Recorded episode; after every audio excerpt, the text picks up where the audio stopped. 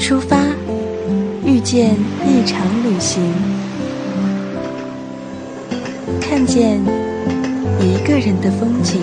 二零零九年四月，打开地图，戴上耳机，月旅行 FM，留下旅途的记忆。还有什么比用心留住美好回忆更美好的事呢？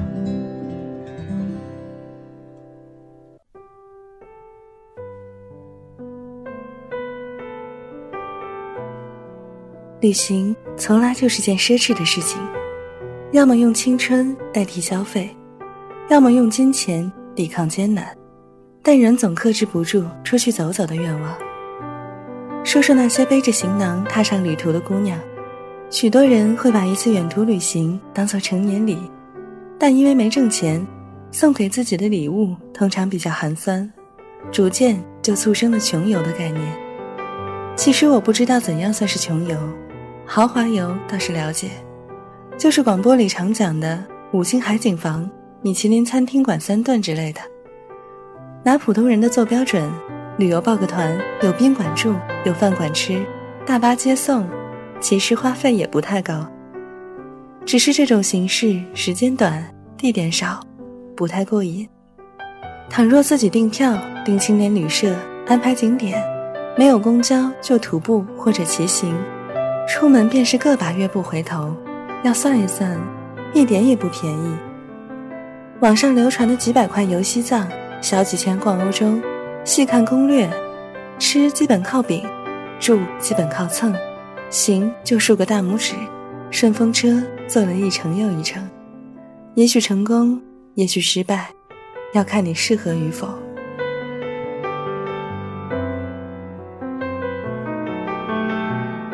先说个特例，我算是穷游比较成功的。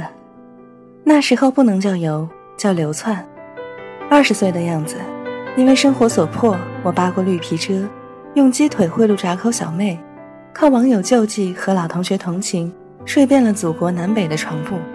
走的时候，我兜里二三十块，定脚在南京时，居然还攒到了半年房租，看起来很美好。但像我这么集运气和脸皮于一身的人还是很少的。我喝过雨水，摔过泥浆，跳过湖，飞过车，露天睡觉，丛林啃草，跟老外打过架，和陌生人拼过酒，用青春消耗不完的体力和激情，一路无所畏惧，呐喊唱歌喝醉，与最好的朋友在山间草坡放了半个月羊。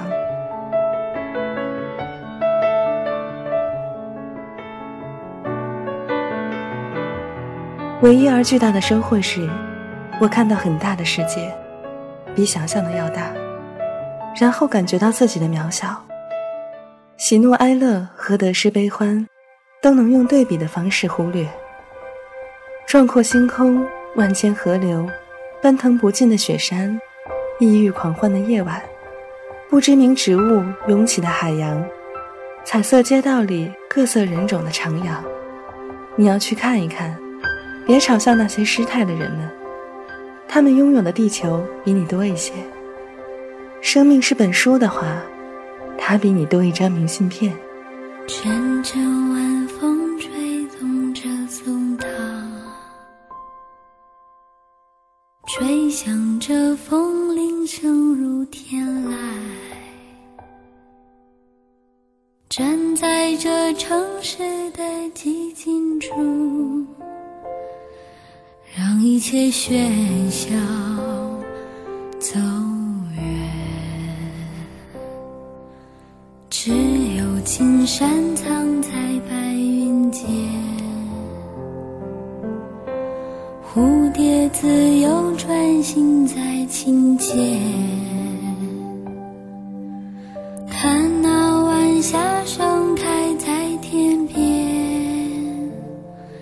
有一群湘西归鸟。谁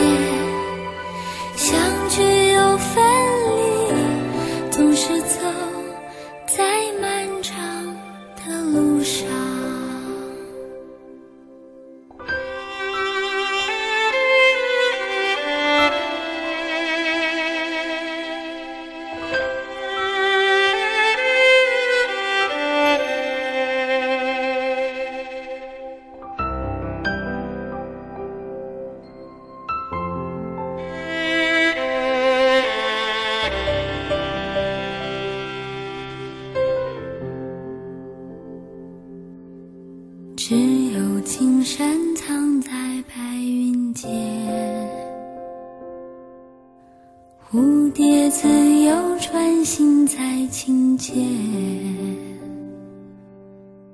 看那晚霞盛开在天边，有一群向西归鸟。谁画出这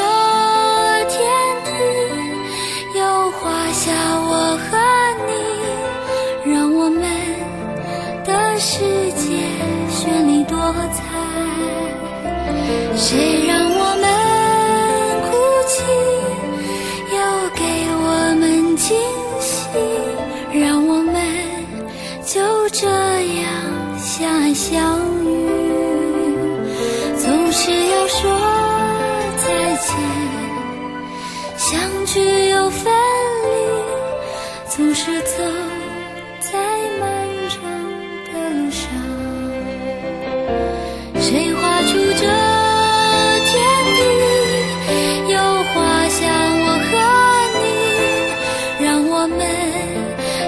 世界绚丽多彩。谁让我们哭泣，又给我们惊喜，让我们就这样相爱相遇。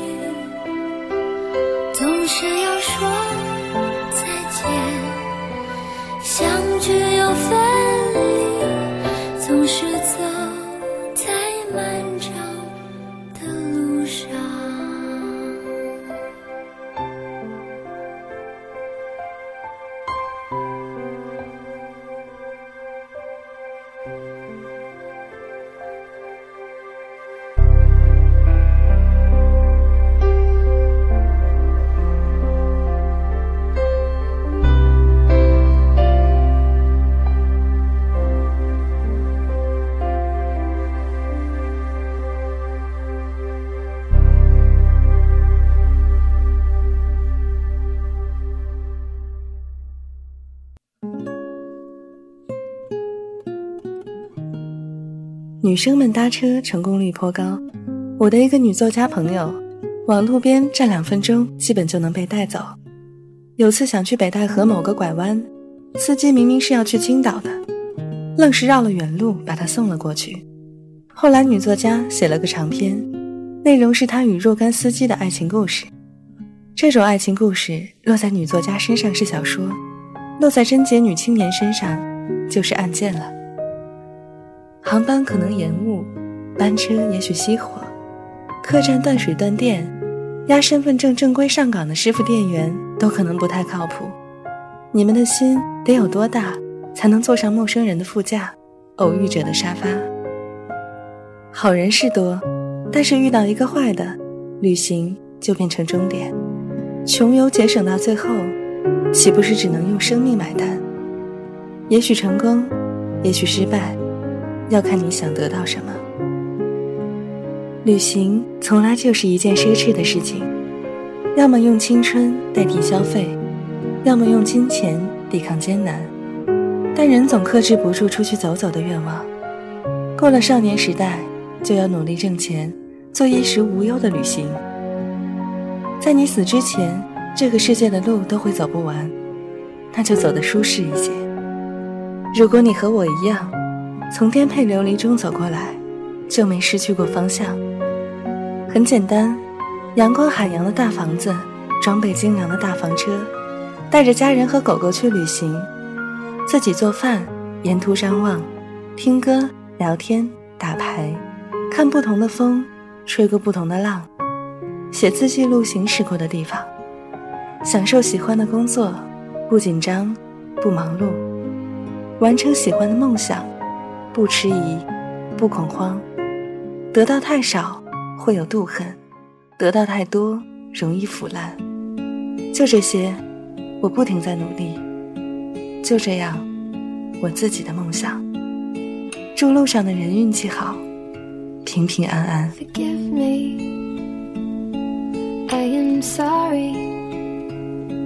If I failed to tell you everything you